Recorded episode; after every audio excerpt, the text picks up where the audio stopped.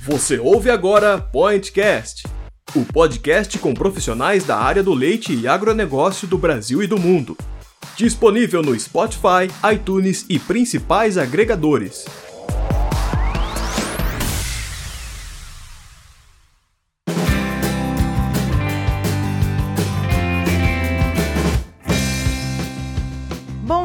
Boa tarde, boa noite, amigos do Milk Point. Como é que andam as coisas por aí?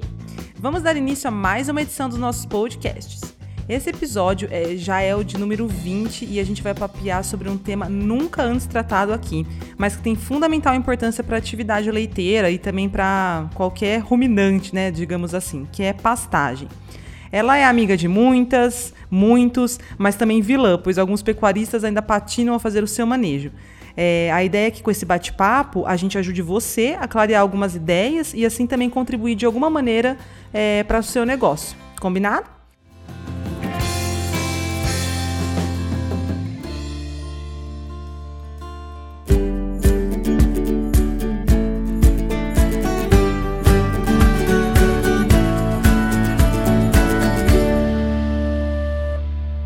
Bom, nesse momento então, eu chamo aqui o Marco Aurélio Factory, que é meu parceirão de zootecnia, inclusive se formou na mesma universidade que eu, lá na Unesp de Botucatu.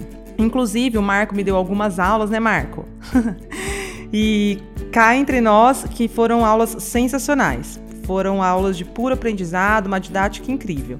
O Marco ele tem um jeito ímpar de lidar com o assunto, ele tem um carisma sensacional, uma simpatia que não são encontradas em qualquer esquina por aí. Toda vez que ele vem aqui na Gripoint para gravar curso, para fazer alguma ação aqui com a gente, é sempre muito gostoso recebê-lo. Ele é muito, muito bacana mesmo. Falando um pouquinho sobre a descrição profissional dele, atualmente ele é professor na UNOeste, é, faculdade localizada em Presidente Prudente, aqui no estado de São Paulo. Ele é zootecnista e doutor pela Faculdade de Medicina Veterinária e Zootecnia, na Unesp de Botucatu, como eu disse anteriormente, e a sua pós foi toda focada no manejo de pastagens, conservação de forragens e nutrição animal. Então ele é craque, pessoal. Vamos explorar aí o Marco. Marco, seja muito bem-vindo ao nosso programa. Dê um alô aí pro pessoal todo que está te escutando. Olá, pessoal, tudo bem? Bom dia, boa tarde, boa noite a todos. Um abração a todos aí, satisfação. Perfeito, Marco. Então vamos lá. Marco, para começar, fala um pouquinho para a gente a sua trajetória no mundo do agronegócio, na zootecnia, no leite. Como é que foi aí toda essa descoberta nesse mundão? Olha, eu, eu desde a infância, né, fui criado, né, indo, é, indo para o sítio, né, no final de semana, os meus avós, então a, a, na, já corre na veia o agronegócio, vamos assim dizer, né. Então, gostar de boi, gostar de, de pasto, gostar de forragem, de forragem em si, e gostar dos animais já é, vamos dizer, vem de berço, né? Vem de sangue, né? Da origem. Meus, meus avós tinham, tinham, já tem boi, meu pai hoje tem boi, né? Foi um pequeno sítio na cidade de Botucatu, onde eu nasci. E com certeza absoluta, o leite é o mais próximo de mim, né? Em função dessa, dessa proximidade com meus avós. Com meus avós produziam leite de forma muito simples, né? É, tiravam leite que a gente fala, né? Hoje a gente fala de leite, né? É uma, uma coisa mais dizer, extrativista do que produtiva, vamos assim dizer. Então, corre nas veias, né? O gosto pelo leite, o gosto pelo corte, o gosto pela pastagem. Com certeza absoluta, então, como você mesma disse, minha formação foi voltada para a floricultura e pastagem, meu mestrado, doutorado, e toda a minha zootecnia eu fiquei muito, assim, na floricultura, produção de alimentos, produção de alimentos e nutrição de bovino, né, de ruminantes, então, isso aí, trabalhando no gabinete, corte e pastagem, principalmente, com certeza. Show de bola, Marco. Então, assim, vou fazer uma pergunta que você deve escutar aí, tudo canto que você vai. a gente até recebe aqui no Milk Point vários comentários. É, você vai até ficar bravo com o que eu vou te perguntar, mas tem algum capim milagroso hoje no mercado, Marco? A gente pode é, dizer que existe algum capim que de repente se diferencia? Esse capim, ele existe, ele já existiu, e ele pode, pode ser que ele exista mais pra frente, né? Ou o que, que, você, me, que, que você me diz? Bom, bom, vamos lá, vamos, vamos ver o que, que você me diz sobre isso. Então, eu, eu não concordo esse capim milagroso, né? Então, mas eu falo essa resposta para todo mundo mesmo e, e dou um pouco de risada mesmo, sinta feliz, nem todos os ouvintes aí que estão, né? participando, ouvindo essa conversa nossa. É, para mim, ao meu ver, ao meu conceito, não existe o capim milagroso, existe aquele capim que eu tenho, né? E não existe o capim milagroso, eu vou provar o porquê. Porque não tem um capim que ele atende todas as expectativas de todo mundo. Não tem aquele capim, não existe esse capim. O capim milagroso que eu falo, aí existe o capim milagroso, é aquele que atende às suas expectativas e as suas, os seus requisitos. Qual, o que é os seus requisitos? São os requisitos dos produtores, né? Dos técnicos e assim por diante. Então, começou lá nas braquiárias, começou depois os pânicos e assim por diante, na década de 70, lá por, por, por aí fora, e hoje tem N, vários capinhos à disposição no mercado. Diga-se de passagem, eu vou dizer que tem um capinho que existe o um milagre, o milagre está aí que eu vou falar agora, é que é. existe aquele capim que atende mais ao produtor, então aquele capim se torna milagroso. Porém, eu não posso deixar enterrar a resposta antes de falar da braquiária de cumbens se é ruim com ela, pior tem ela. A, a braquiária de cumbres é um dos capins mais rústicos que eu já vi, né?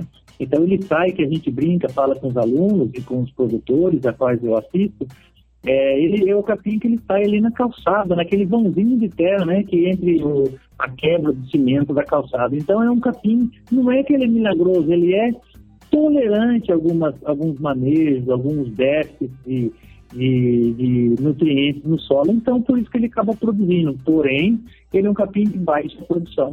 Então aí o milagre já se perdeu, né? Ah. Mas se ele é um capim rústico, se ele é um capim bacana, se ele, ele é, ele vamos dizer assim, ele, ele tolera alguns desafios, ele tem baixa produção, então ele não se torna milagroso. Existe um milagroso, o capim milagroso, aquele que atende a expectativa do produtor. É lógico que tem um capim que se atende, é, se adequa, né, melhor dizendo, a uma ou outra característica que o produtor quer. Então, esse é o milagroso. Mas não, não existe, ao meu ver, ainda um capim milagroso. Você sempre vai ter alguma dificuldade. Com certeza, essa dificuldade não vai atender o que o produtor quer. Tem que atender as outras coisas que o produtor quer. Né? Sim. É isso aí. Sim, aí é, é, eu quis dar uma provocadinha, mas a gente sabe realmente que não há uma receita de bolo, né? Até porque com a extensão que a gente tem no território brasileiro, como é que a gente vai padronizar, né? Um único capim para que resolva o problema de todos os produtores? É, quem diria se um dia existisse algo desse tipo? Mas aqui vai depender muito do tipo de solo, né, Marco? Do clima, do que, que o produtor está querendo, né? Então são várias variáveis, né? É muito difícil a gente pontuar, né? Um, um pasto assim específico específico, né? Não, com certeza, Raquel. Só, só, só mais uma vez em relação à sua pergunta. Muito interessante. Sua pergunta é muito boa mesmo a respeito do café milagroso. Eu sempre brinco com os alunos e os produtores e que nós todos somos homo sapiens, né? Da espécie homo sapiens, né? E se eu conto uma piada, como a gente brinca, né? Muito com os produtores e os alunos, nem todos dão risada. É a mesma coisa que eu é, logicamente, a piada é contada por é, Homo sapiens, uma espécie só, e todas essas pessoas, dentro das diversidades que nós temos, umas reagem chorando, outras reagem rindo, outras reagem de forma igual, ou seja, não tem, não tem nenhuma reação, né? Então, que eu falo a mesma coisa do capim. O capim vai atender algumas características. Então, e, e também exigem certo para com determinada espécie de capim, e não são da mesma espécie, e não são do mesmo gênero. Então, consequentemente, tem particularidades. Essas particularidades têm que ser atendidas para que esse capim se torne milagroso para mim ou para o produtor. Sim, muito boa, muito boa sua ponderação. Completou aí o que a gente vinha falando. E você anda muito por aí, né, Marco? Além de professor, você também presta consultoria, certo? É, é legal, entendi. E assim, o é, que, que você vê de principais dúvidas, né, entre os produtores? Imagino que você rode bastante, eu não sei qual que é a área que você atua aí, mas o que, que você mais encontra, assim, que você já fala, ah, essa pergunta de praxe eu já tô acostumado, que você já tem aí na ponta da língua? Ou são perguntas variadas? Como é que é? Eu tô curiosa para saber.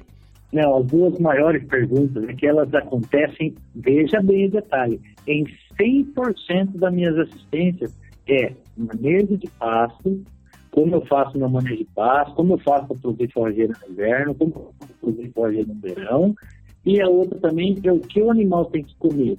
Lógico que ele sabe que o animal tem que comer capim, come ração, mas a dúvida é o quanto de comida. O produtor ainda não sabe, teoricamente, o quanto de comida o animal tem que comer e, consequentemente, ele não sabe manejar o capim na época certa, no momento certo é aquele famoso ponto ótimo de manejo, né? O ponto ótimo de corte ou o ponto ótimo de pasteio. Mas a gente fala ponto ótimo de manejo. O produtor ainda não sabe, infelizmente não sabe. Quando ele descobre, em pouquíssimos casos, quando ele descobre, ele, ele consegue produzir. Então, ele tem sucesso. Fora isso, em 100% das minhas assistências, em 100% das dúvidas, 100% das dúvidas que são geradas pelos produtores, infelizmente, se circundam essas duas que eu falei, nutrição e manejo pasto. Certo, não, muito legal. E assim, em cima disso também, vale destacar que dentro dos dentro, assim, os artigos que você escreve para o Milk Point, para quem não sabe, o Marco também é colunista, né, do portal, é, e inclusive fala de uma maneira muito gostosa, né, nos artigos, Marco. Ele, você conversa muito, né, com os leitores, isso é muito bacana. Por isso que eles têm uma repercussão muito interessante aqui com a gente. Então, é, vocês também sempre frisa que os produtores, às vezes, eles não programam um plano nutricional dos animais com a atenção, talvez, que ela que, que mereça, né? E você fala que, de repente, o produtor fazendo um básico certinho, muitos ganhos eles já podem ser observados, né? Porque às vezes a gente. Tudo na vida, acho que é assim, às vezes a gente tenta florear muito, muito as coisas, e às vezes ali o arroz e feijão a gente acaba deixando de lado, né? Então, às vezes, vão fazer um básico certinho. É... Claro que a, o produtor sempre tem que ir em busca de novas tecnologias, novas, novos cultivares, de repente, né? Mas assim, acredito que o básico, às vezes, ele já, já cabe, né? Então, o que, que você vê sobre isso? Você concorda com isso? Eu, o, o, que nós precisamos, Raquel, eu concordo em gênero, número e grau com você, eu acho que o básico, é, assim, eu vou dar só uma, um acrescentado. O básico ele tem que ser feito, mas infelizmente o produtor não faz. O que, que é o básico? Infelizmente a palavra é assim, ou felizmente, tá? É produção de alimento. O produtor, ele infelizmente, ele, ele peca na produção de alimento. É, eu brinco que os pecuaristas, eles podem ficar um pouquinho bravos comigo, mas o pecuarista está um pouquinho atrás ainda dos agricultores. Por quê? os pecuaristas eles, eles, eles ainda acham que o animal é, não vai comer ou não precisa. Não, não tem que achar. Tem que ser feito, tem que ser feito um planejamento, tem que ser feito uma, uma correlação entre o que se come, o que o animal de, de, demanda e o que eu vou produzir colocar um, um, pouco a mais dessa produção, infelizmente o produtor peca nesse aspecto, ele fica ainda estacionado achando que aquilo vai cair do céu. Nós não podemos achar que vai cair do céu. O produtor tem que saber, o pecuarista, o agricultor, todos têm que saber o que, que nós temos. Eu brinco também mais uma vez. Na hora de fazer um churrasco, todo mundo levanta as informações. Quantas pessoas vêm, quantas pessoas bebem. Então, isso nós não fazemos com os animais, né? Nós achamos que eles não comem Muitas vezes eu já, nas minhas assistências, em um determinado momento, é, um produtor falou assim para mim, quanto que é, quantas vacas eu posso comprar? Eu falei, você pode comprar cinco desde que você venda dez no descarte que ele estava fazendo lá. E, ah. consequentemente, ele não descartou as 10 e comprou 15. O que, que aconteceu? É, perdeu 50% da produção dele, infelizmente, por falta de comida. É isso aí que a gente, que a gente encara, que a gente vê todos os dias. Legal, legal. É, é importante ter essa programação mesmo, né? E a nutrição, ela vem sendo muito falada, não só de animais, mas até de humanos, né? A gente sabe que é o assunto que está na boca do povo. A gente sabe que qualquer ser vivo, né, se não tiver uma boa nutrição, acaba empacando na área da reprodução, né, na área da saúde. Então, é, é algo fundamental. A gente sabe que a, a, nutrição também ela é um dos itens mais onerosos dentro de uma produção, mas ela é fundamental, né? Não tem como a gente falar, ah, eu vou, deixar, vou, vou poupar o meu animal é, de comer, de se alimentar, porque eu estou precisando dar uma segurada. Que segure, talvez, em outras áreas dentro da fazenda, mas a alimentação, ela acaba segurando um pouco tudo, né? Não, com certeza. É um ponto muito interessante, parte de planejamento alimentar, né, que eu falo nos cursos, nas respostas aí no, no, no, no, site, assim, no Milk, assim por diante, né? Com certeza absoluta, o planejamento é importante. Então, o produtor, ele peca, né? A gente de, de, fazer, de trabalhar com uma informação, acha que aquilo vai cair do céu. Eu queria acrescentar ainda que, muitas vezes, a gente chega em propriedade rural, o produtor, não desmerecendo qualquer tipo de religião, respeito todo, não é o momento de discutir, mas eu sou temente a Deus e assim por diante, né? Mas eu nunca vou pedir para que não tenha inverno. No inverno é necessário, a, a, a, o decréscimo da temperatura é necessário para a germinação de muitas sementes, para a troca de, de, de assim de clima, favorecimento do crescimento forrageiro de algumas outras plantas e crescimento de árvores assim por diante. Então isso é necessário, assim como também para manter o biossistema e ecossistema assim por diante. Então eu não posso pedir que não haja inverno. Não somente isso, mas eu não posso entender que naquele momento não vai faltar comida. Então tenho que planejar. Então o produtor tem que se planejar consequentemente e dar um, sempre um pé à frente Comecei falando lá dos meus avós, né? Que eu, que eu fui criado, teoricamente, indo ao sítio, né? Todos os finais de semana.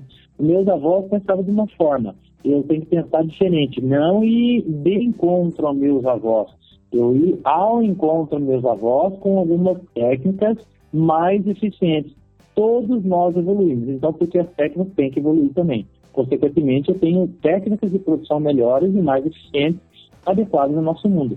A zootecnia faz isso, então, com certeza absoluta, eu tenho que me adequar. Uhum, muito bom, muito bom. E assim, você que também está sempre andando por aí, você vê uma certa resistência, Marco, assim, é, com relação à consultoria mesmo, né? Assistência. É, por, por, exemplo, tem muito produtor que acredita que pode dar conta de fazer, de repente, todos os manejos, né? Sem contar com alguma instrução necessária e o acompanhamento de um profissional capacitado. A gente até recebe também no MicoPoint, é interessante frisar, é, muitos produtores que falam, nossa, minha vaca caiu, tá caída faz uma semana. É, é um negócio que tem que ser notado no primeiro dia, né? Para você chamar um profissional e ver, de repente, se você consegue é, ver o que tá acontecendo com aquele animal logo do início. Não quando o animal caiu, quando o animal já tá deitado, quando o animal tá praticamente morto, né? E, e, tem que ser descartado do rebanho. Então, você também nota isso em pastagem, que de repente há um delay aí, há um atraso, que eles poderiam, se eles investissem numa, numa assistência logo de início, fizessem um negócio é, pensando ali né, no começo e não no fim, seria melhor para ele? Você sente isso? Raquel, multiplica tudo isso que você falou por mil. É, nós sentimos e muito, infelizmente, a, o bater de frente que os produtores fazem, né?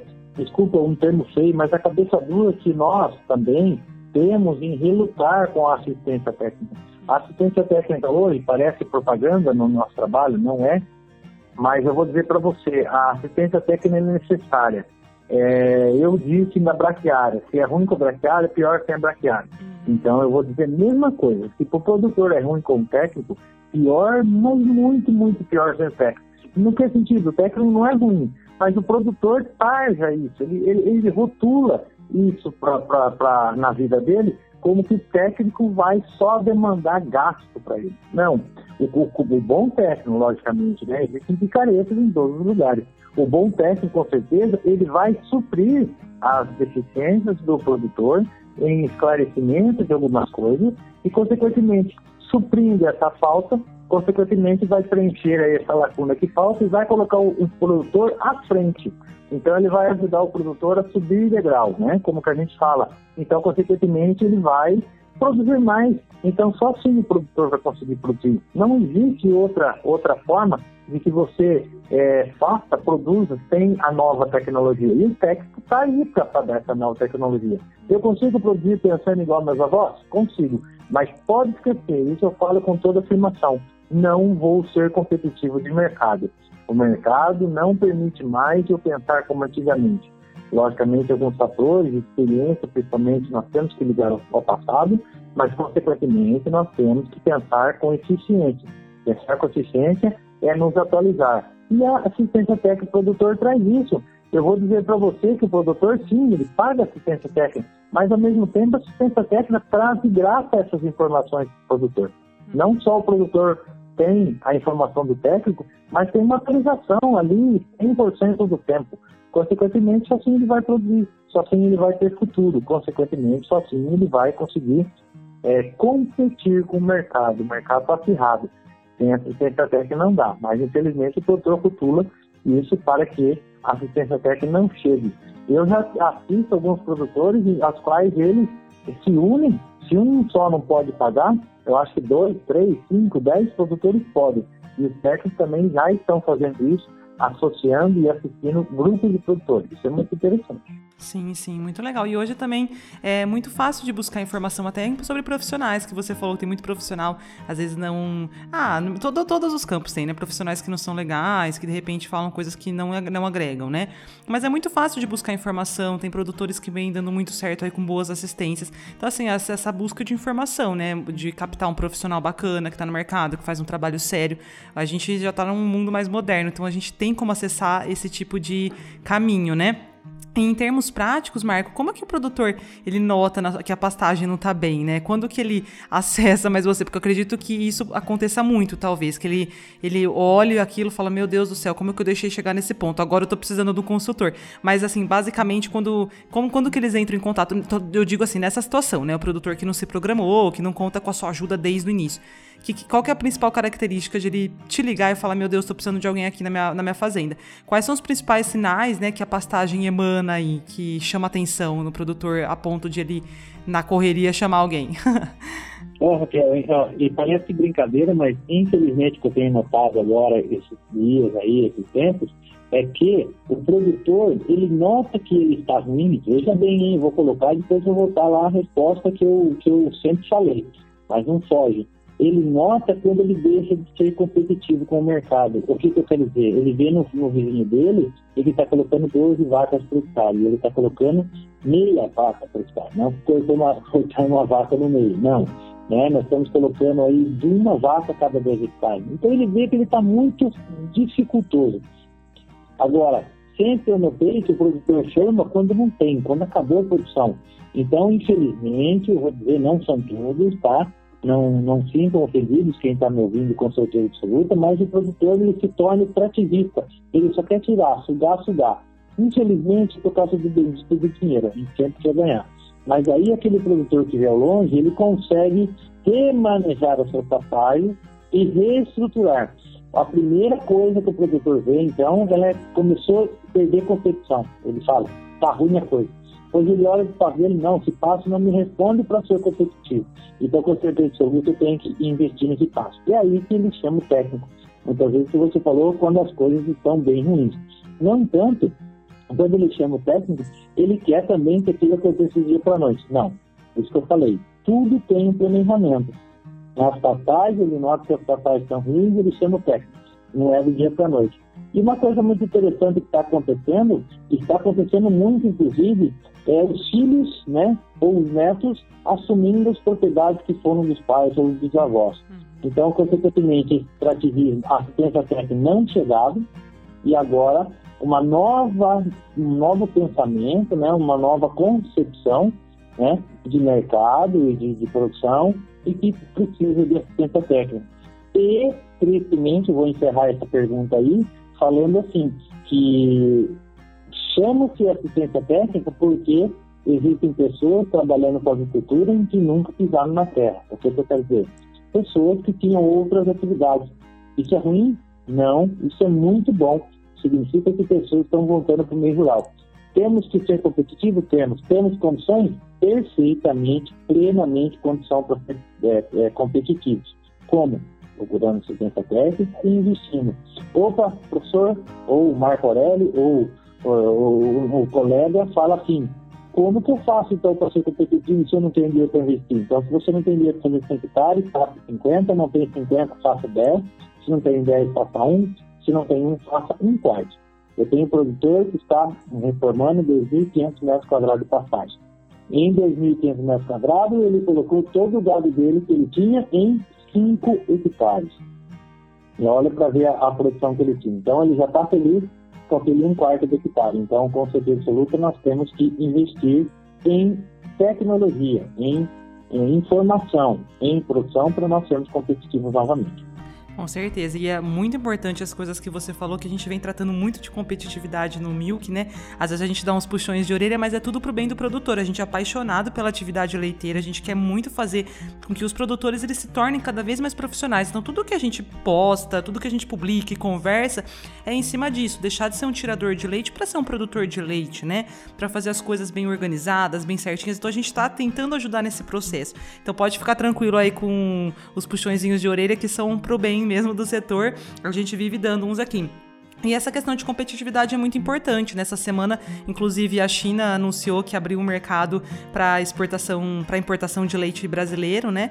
Então, isso é um ótimo sinal. Então, isso quer dizer que a gente vai ter que melhorar a qualidade, o produtor ele vai ter que se organizar melhor, né? Então, as ienes foram legais por conta disso também, que acho que ajudaram a abrir esse novo, esse novo mercado. Mas o mercado tá aí, a gente precisa realmente ser competitivo. E eu acho que tudo começa na roça mesmo, é controlando os custos de produção, o que envolve também a alimentação dos dos animais, né? Como eu disse no, no começo, é um item bastante oneroso e a gente também sabe que o preço do leite ele tem algumas oscilações, tem as questões de consumo na ponta que a gente não sabe muito bem quando que vai aumentar e diminuir o consumo, que acaba puxando todo o preço do leite. Então, se o produtor ele consegue se planejar, ele consegue né, ter um, um custo ali na palma da mão certinho, ele consegue passar por algumas turbulências de uma maneira mais tranquila, é, não fazendo que ele desista da atividade, né?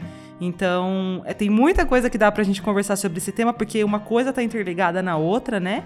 Então daria pra gente ficar horas aqui, ó, falando. Não, com certeza, é, com certeza. A, a produção leiteira está tudo interligado e, consequentemente, o, a busca por novas tecnologias tem que ter. Hum. Só assim nós passaremos de, de tiradores de leite para produtores de leite. Isso é nosso objetivo, né? Então, com certeza, o Luiz tem que fazer isso.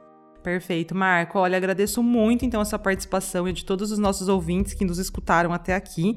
É, tenho certeza que foi bastante gente, porque foi bem, bem bacana o tema. Acho que é um, um assunto muito interessante. Tem, só para frisar, tem alguns artigos que o Marco publicou há anos, né, Marco? E até hoje tem comentário. Isso mostra que o pessoal ainda tem bastante dúvida sobre o tema. Então a gente tenta ajudar da melhor forma possível. Claro que a gente não tem como dar uma fórmula mágica aqui nessa conversa, mas acho que para tentar abrir um pouco a mente, para tentar pelo menos dar aí um, um início, né? Para que ajude de alguma maneira. Então, eu gostaria de agradecer novamente você, é, muito sucesso para os seus negócios e obrigada mais uma vez pela parceria de sempre com aqui nós no Milk Point. Aqui eu que agradeço. Um abraço a todos vocês, obrigado pela atenção de todos.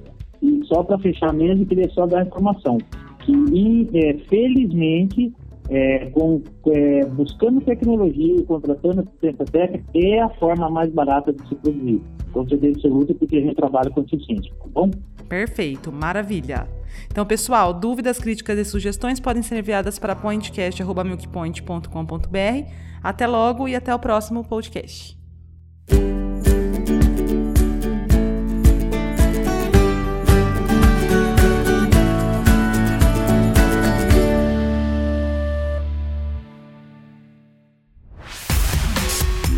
Você ouviu o Pointcast? Confira todos os episódios na íntegra pelo Spotify, iTunes ou acesse www.milkpoint.com.br, clique na aba Notícias e Mercado e depois em Podcasts. É grátis. Pode ouvir, pode baixar, pode compartilhar. Pointcast, o podcast do portal Milk Point.